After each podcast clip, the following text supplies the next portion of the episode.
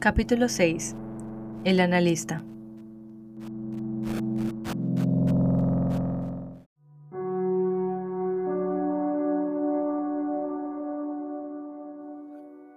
Había pasado un oficio año desde aquella noche en el 482, durante la cual comprendió tantas cosas. Ahora, tomando tiempo normal, se encontraba casi a dos mil siglos en el futuro de Nois Lambert, tratando de averiguar por medio de sobornos e influencias, lo que le reservaba el destino a ella en una nueva realidad. Aquello era una falta grave, pero no le importaba. En el pasado oficio Miss se había convertido en un criminal a sus propios ojos. No podía escapar de aquel hecho. No sería más criminal por rematar la cadena de delitos y podía ganar mucho al hacerlo. Ahora, como parte de sus maniobras traicioneras, Harlan no vaciló en aplicarse tal calificativo. Estaba frente a la barrera que lo separaba del tiempo normal del 2456. La entrada en el tiempo normal era mucho más complicada que el paso de la eternidad a los tubos. Para entrar en el tiempo normal, las coordenadas que definían el punto de destino en la superficie de la Tierra tenían que ser elegidas cuidadosamente, así como el momento exacto del tiempo normal escogido dentro del siglo. Sin embargo, y a pesar de su tensión interior, Harlan manejó los mandos con la facilidad y seguridad de la experiencia y el talento. Harlan se encontró en la sala de máquinas que ya había visto en la pantalla de observación de la eternidad. En aquel ficio momento, el sociólogo Boy estaría sentado tranquilamente detrás de aquella pantalla, observando la ejecución que iba a desarrollarse. Harlan no tenía prisa.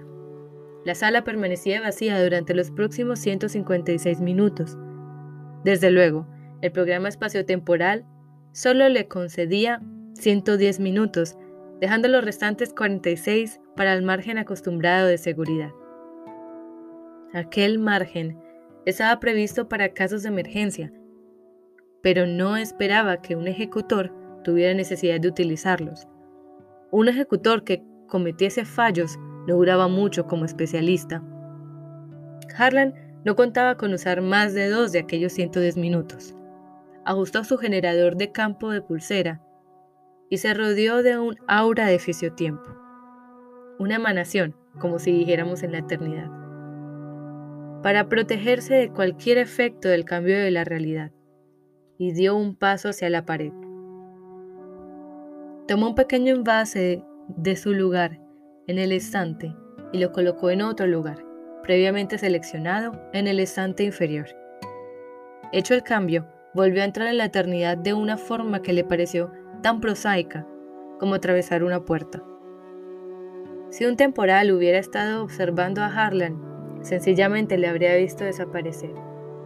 El pequeño envase continuó donde lo había colocado no jugaba un papel inesperado en la historia del mundo. Una mano humana, horas más tarde, se dirigió a buscarlo, pero no lo encontró. Una investigación consiguió localizarlo media hora más tarde. Pero entre tanto, una máquina se había detenido por falta de combustible contenido en aquel envase, y otro hombre se había irritado por aquella detención. Una decisión que no habría tomado en la anterior realidad ahora fue tomada sin vacilar. Un encuentro no tuvo lugar. Un hombre que había muerto vivió un año más, bajo otras circunstancias. Otro que había vivido murió mucho antes. Como una piedra arrojada en un estanque, la ejecución fue extendiendo sus efectos y alcanzó el máximo en el siglo 2481, a 25 siglos de la ejecución. La intensidad del cambio de realidad declinó a partir de aquel punto. Los teóricos decían que los efectos del cambio se extendían hasta el infinito del hipertiempo, sin llegar nunca a cero. Pero que 50 siglos de distancia de la ejecución, el cambio se hacía demasiado pequeño para ser observado, ni aún por los mejores programadores, y que allí alcanzaba su límite práctico. Ningún ser humano en el tiempo pudo advertir que se hubiera producido un cambio. La mente cambiaba al igual que la materia, y solo los eternos permanecían en el exterior para ser testigos del cambio. El sociólogo Boy estaba contemplando la azulada escena de 2481, que antes había reflejado la intensa actividad de un espacio puerto. No levantó la vista cuando entró Harlan, apenas murmuró, algo que pudiera tomarse por un saludo. Era evidente que un cambio había asolado el espacio puerto. Su vitalidad había desaparecido. Pocos edificios que se veían ya no eran poderosas construcciones que habían sido. Se veía una nave espacial abandonada, con el casco cubierto de rumbre. No se veía nadie. No había movimiento. La sonrisa de Harlan brilló por un momento y luego desapareció. Era un RMD, el resultado máximo deseado. Había ocurrido en el acto. Los cambios no se producían siempre en el preciso instante de la ejecución. Si los cálculos tenían un pequeño grado de error, podían pasar horas o días antes de que el cambio se manifestase, contando, desde luego, en fisiotiempo.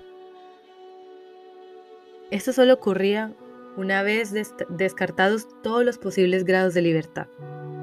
Mientras existiera una posibilidad matemática de acontecimientos alternativos, el cambio no se producía. Harlan se envanecía de que, cuando él calculaba el CMN, cuando era su mano la que realizaba la ejecución, las variaciones aleatorias se anulaban inmediatamente y el cambio se producía en el acto. Era tan hermoso, dijo Boy lentamente. La frase hirió los oídos de Harlan. Era como si quisiera rebajar la belleza de su propio trabajo. No lamentaría que los viajes interplanetarios desaparecieran completamente de la realidad, dijo. ¿No? inquirió Boy. ¿Para qué sirven? Nunca duran más de un milenio o dos. La gente se cansa regresan a casa y las colonias quedan abandonadas. Luego, después de cuatro o cinco milenios, o cuarenta o cincuenta, prueban de nuevo para fracasar otra vez. Es desperdiciar la inteligencia y el esfuerzo humano. Es usted un filósofo, dijo Boy, secamente. Harlan enrojeció. Pensó, ¿de qué me sirve hablar con ellos? ¿Qué hay del análisis individualizado? Dijo con un súbito cambio de tema. ¿Qué quiere que haga? Vamos a ver al analista. Seguramente a estas horas tendrá el trabajo casi terminado. El sociólogo dejó que una sombra de desagrado cruzase su rostro, como si pensara, eres muy impaciente, ¿no? Acompáñeme y vamos a verlo, dijo Boy en voz alta. La placa en la puerta del despacho decía, Nerón Feruque. Lo que llamó la atención de Harlan por su ligera similitud con los nombres de un par de gobernantes del área mediterránea durante los tiempos primitivos.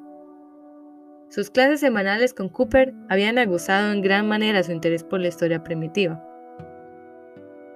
Sin embargo, el hombre sentado detrás de la mesa no se parecía a ninguno de los dos gobernantes, tal como Harlan lo recordaba. Era delgado, casi cadavérico, con la piel fuertemente estirada sobre una prominente nariz.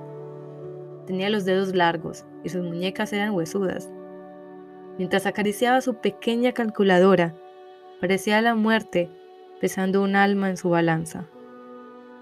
Harlan miró la calculadora con ansiedad. Aquella máquina era el corazón y los músculos del análisis individualizado cuando se le daban los datos de una biografía individual y las ecuaciones de un cambio de realidad, empezaba a trepidar, burlona, por un tiempo variable y entre un minuto y un día. Y por último, escupía un formulario que detallaba todas las posibles vidas alternativas de la persona estudiada, asignando a cada una un índice de probabilidad. El sociólogo Boy presentó a Harlan Feruque contempló con animosidad el emblema del ejecutor. Inclinó la cabeza y no pronunció palabra. ¿Ha terminado ya con el análisis individualizado de la señorita? preguntó Harlan. No, cuando termine ya se lo diré. Era uno de aquellos que despreciaban los ejecutores hasta llegar a ser groseros. Boy dijo, Cuidado, analista. Las cejas de Feruk eran tan blancas que parecían invisibles. Eso aumentaba su parecido a una calavera. Sus ojos se movieron en donde uno creería ver cuencas vacías, y dijo, Ya ha matado a las naves interplanetarias, ¿no? Las hemos retrasado un siglo, dijo Boy. Feruk hizo una mueca y ahogó un comentario despectivo. Harlan cruzó los brazos y contempló fijamente al analista hasta que se desvió la mirada, confuso. Harlan pensó, sabe que él también tiene la culpa. Feruk se dirigió a Boy.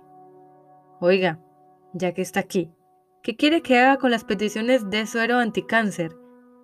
No somos el único siglo que tiene el anticáncer. ¿Por qué vienen aquí todas las peticiones? Los demás siglos que lo poseen están tan agobiados como nosotros, y usted lo sabe, dijo Boy. Pues que dejen de enviar peticiones. ¿Cómo se consigue eso? Fácil, que el Gran Consejo deje de admitirlas. Yo no tengo influencia con el Gran Consejo, dijo Boy, pero tiene influencia en el viejo.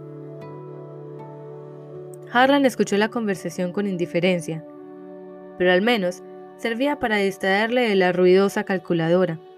Entendió que lo de viejo se refería al programador encargado de aquella sección. He hablado con el jefe, dijo el sociólogo, y ya se ha dirigido al Gran Consejo. Tonterías. Ha enviado una instancia de rutina. Debe luchar por eso. Es una cuestión de importancia básica. Estos días el Gran Consejo Pantemporal no está dispuesto a considerar cambios en su política básica. Conocerá los rumores que están corriendo. Ah, sí. Que preparan un asunto importante. Siempre que se presenta un problema desagradable, empiezan a rumorear que el Consejo tiene algo importante entre manos. Si Harlan hubiera estado de humor, se habría sonreído ante aquellas palabras. Feruk permaneció callado unos momentos y luego continuó. Lo que la mayoría de gente no comprende es que el suero anticáncer no es una cuestión como las semillas vegetales o los motores electrónicos. Verdad es que cada semilla ha de ser vigilada por sus posibles efectos perniciosos en la realidad. Pero lo del anticáncer tiene que ver con las vidas humanas y esto es 100 veces más difícil de analizar. Piénselo, Considera cuántas personas mueren al año de cáncer en cada siglo de los que no poseen sueros anticáncer de una u otra clase. Ya imaginarás si los enfermos tienen ganas de morir. Por eso, los gobiernos temporales de esos siglos no paran de enviar instancias a la eternidad. Por favor, envíenos 75.000 ampollas de suero para los enfermos absolutamente indispensables a nuestra civilización. Incluimos los datos biográficos. Voy, asintió rápidamente. Ya lo sé, ya lo sé. Pero Feruk necesitaba desahogar su resentimiento. Cuando uno lee los datos biográficos, cada uno de ellos es un héroe. Cada hombre será una pérdida insoportable para el mundo. De modo que uno los analiza. Hay que calcular qué pasaría con la realidad si cada uno siguiera viviendo. Y por Cronos, si diferentes combinaciones de hombres continuaran viviendo. Durante el mes pasado he estudiado 572 instancias. 17. Fíjese, solo 17 análisis individualizados resultaron exentos de cambios de realidad perniciosos. Y tengan en cuenta que no hubo ni un solo caso de cambio de realidad favorable. Pero el Consejo dice que en los casos neutrales se autoriza el envío del suero. Por humanidad ya se sabe. Por consiguiente, este mes se curarán exactamente 17 personas de los diferentes siglos. ¿Y qué sucede? ¿Son más felices los siglos por eso? Desde luego que no. Un hombre se cura y una docena del mismo país, del mismo tiempo, mueren. Todos preguntan, porque ha tenido que ser fulano. Quizá los tipos a quienes no dimos suero eran mejores. Quizá eran filántropos amados por todos, mientras que el único a quien asistimos apela a su madre anciana siempre que le sobra tiempo para dejar de pegar a sus hijos. Las gentes desconocen los cambios de realidad y nosotros no podemos explicárselo. Estamos creando problemas y dificultades para nosotros mismos. Voy, a menos que el Gran Consejo decida estudiar todas las peticiones y aprobar solo aquellas que resulten en un cambio de realidad favorable. Eso es. O el curarlos produce algún bien para la humanidad, o de lo contrario, no debemos hacerlo. No debemos seguir diciendo, lo haremos siempre que no cause ningún daño. El sociólogo le escuchó con un gesto de amargura en su rostro y al final dijo, Esto es estúpido, voy. Nosotros no tomamos nuestras decisiones fundándonos en tales ideas. En tal caso, nunca habría un cambio de realidad. Algún pobre diablo siempre sale perdiendo, ¿no es así? Supongo que es usted ese pobre diablo, ¿eh? Y otra cosa, recuerde que cada vez que realizamos un cambio de realidad, es más difícil encontrar otro favorable en lo sucesivo. Cada año, la probabilidad de que un cambio fortuito resulte pernicioso aumenta continuamente. Eso significa que la proporción de personas que podemos curar se hace siempre más pequeña, siempre disminuye. Pronto podremos curar solo a uno cada fisio año incluso teniendo en cuenta los casos neutrales. Recuerdo lo que le digo. Harlan no sentía el menor interés por todo aquello. Era la clase de quejas que se escuchaban siempre entre los eternos, los psicólogos y los sociólogos. En sus raros estudios sobre la eternidad, lo llamaban identificación. Los hombres tendían a identificarse con el siglo con que se relacionaban profesionalmente. Las luchas de este demasiado a menudo se convertían en sus propias luchas. La eternidad combatía al demonio de la identificación por todos los medios a su alcance. Nadie podía ser destinado a una sección alejada, menos de dos siglos del suyo neutral. Para hacer la identificación más difícil, se daba preferencia a los siglos con culturas más diferentes de la natal. Harlan recordó a Finch, destinado al 482. Además, los destinos eran cambiados en forma rotativa, tan pronto como se observaban reacciones sospechosas.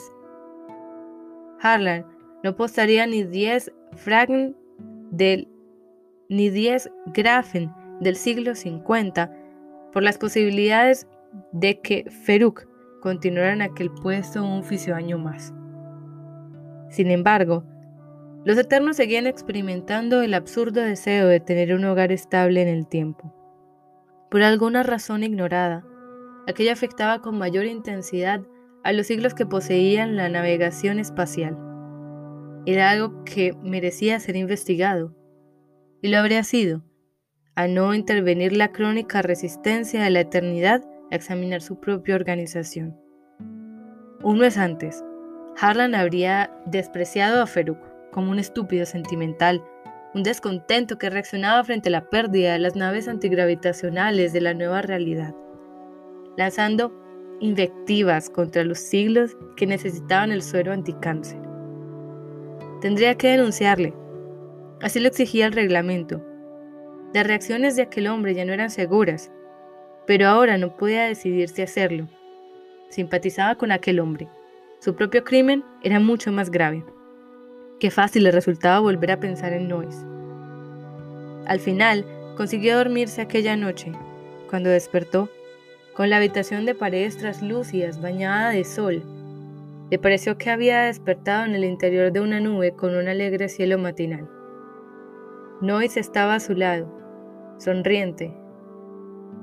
Caramba, sé que te cuesta despertarte, la primera reacción de Harlan fue tratar de cubrirse con las sábanas, que no tenía.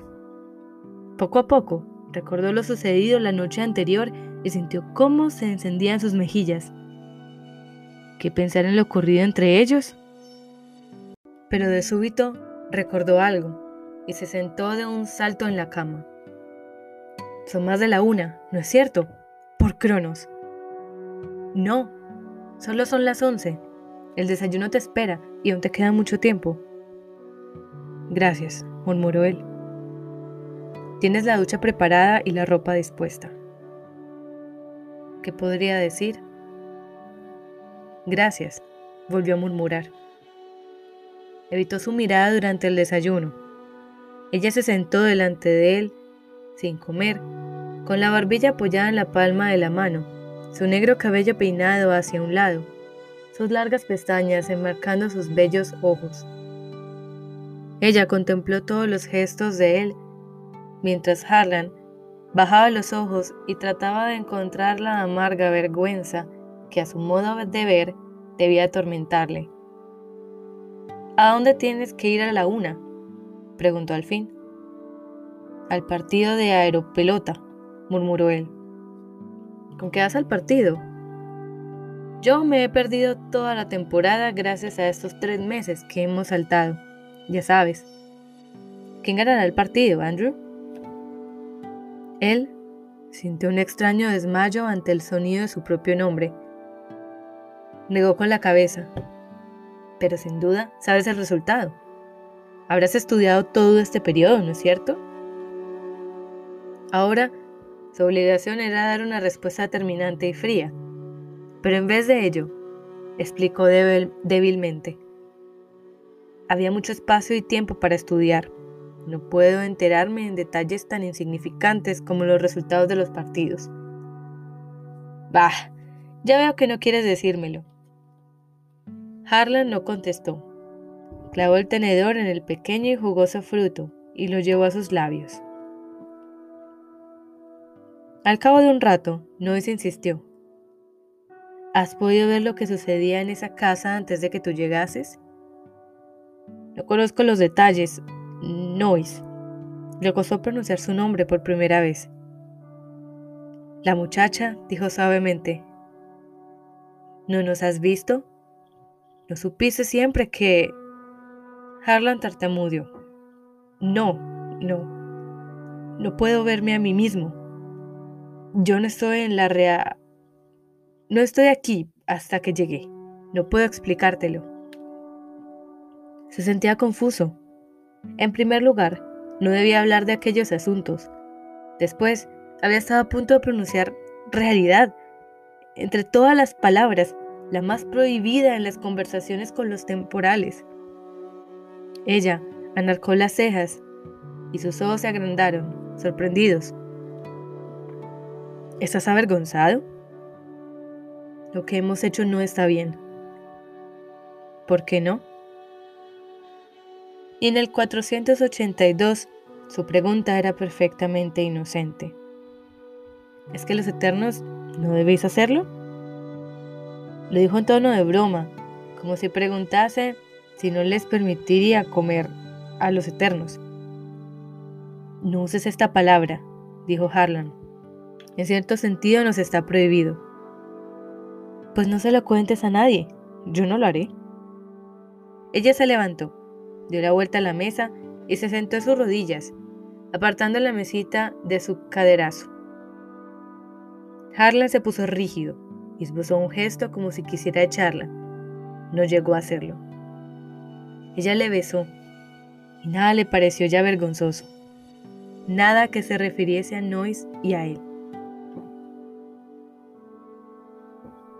No estaba seguro de cuándo fue la primera vez que hizo algo improcedente para un observador.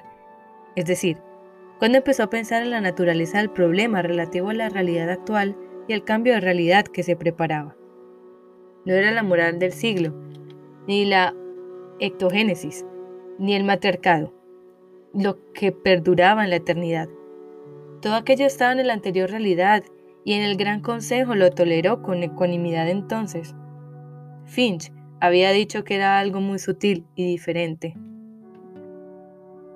El cambio debía ser, pues, muy sutil, y se refería al grupo social que estaba observando.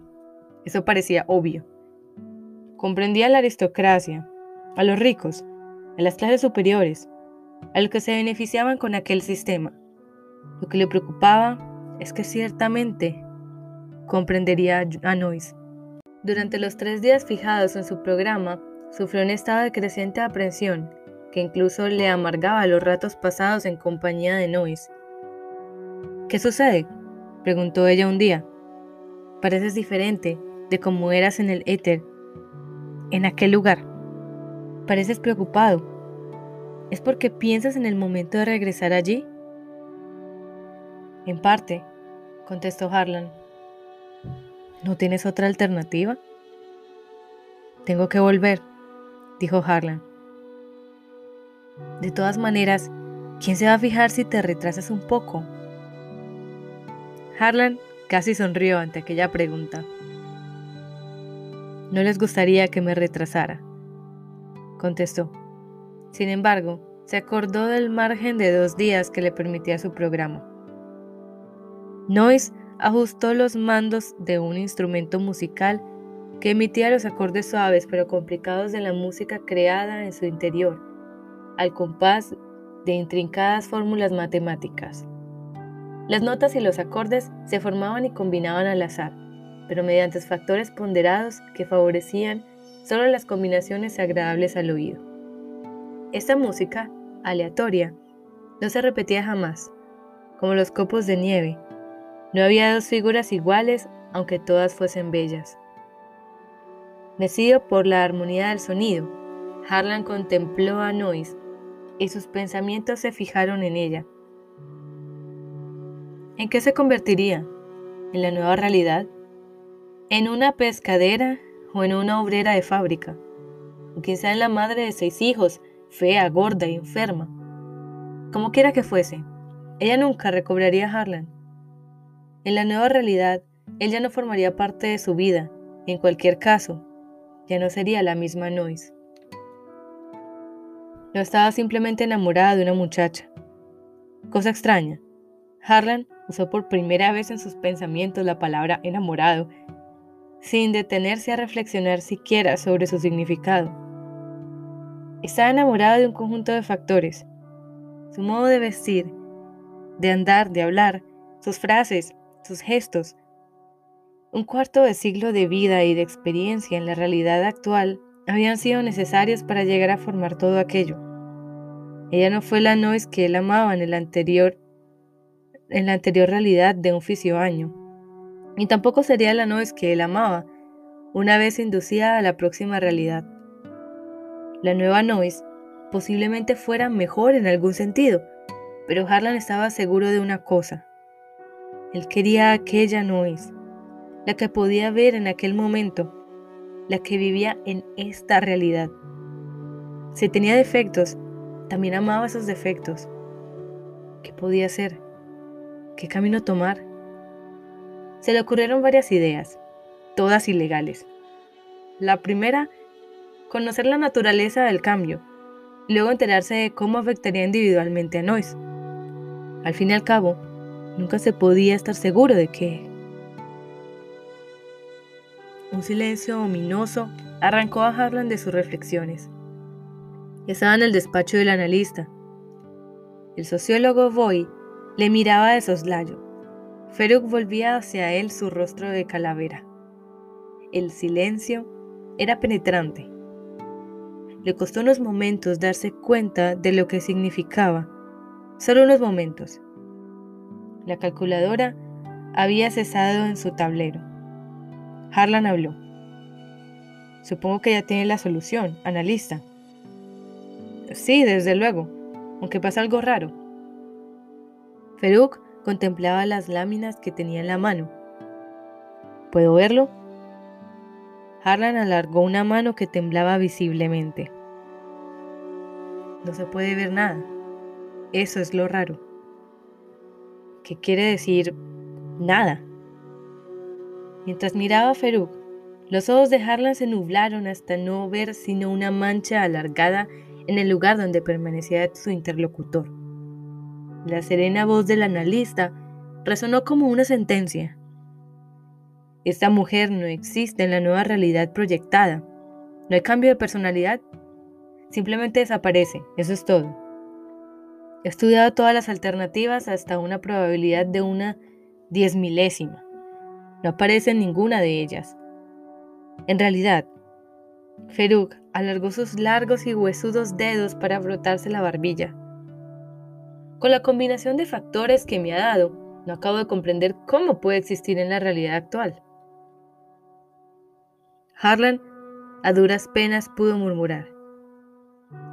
Pero, si el cambio proyectado es casi significante. Ya lo sé, es una rara combinación de factores. ¿Quiere quedarse con los cálculos?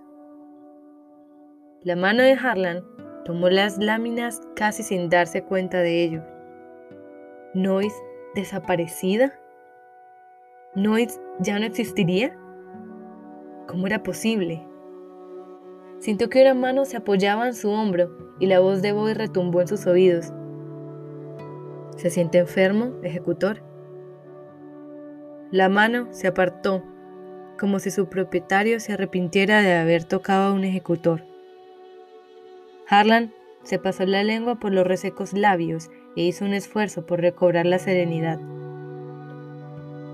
Estoy bien. ¿Quiere acompañarme hasta la cabina? No debía demostrar sus sentimientos. Era preciso fingir que todo aquello no era más que una simple investigación rutinaria. Debía ocultar el hecho de que la no existencia de Noise en la proyectada realidad le llenaba de alegría, de una exaltación casi insoportable.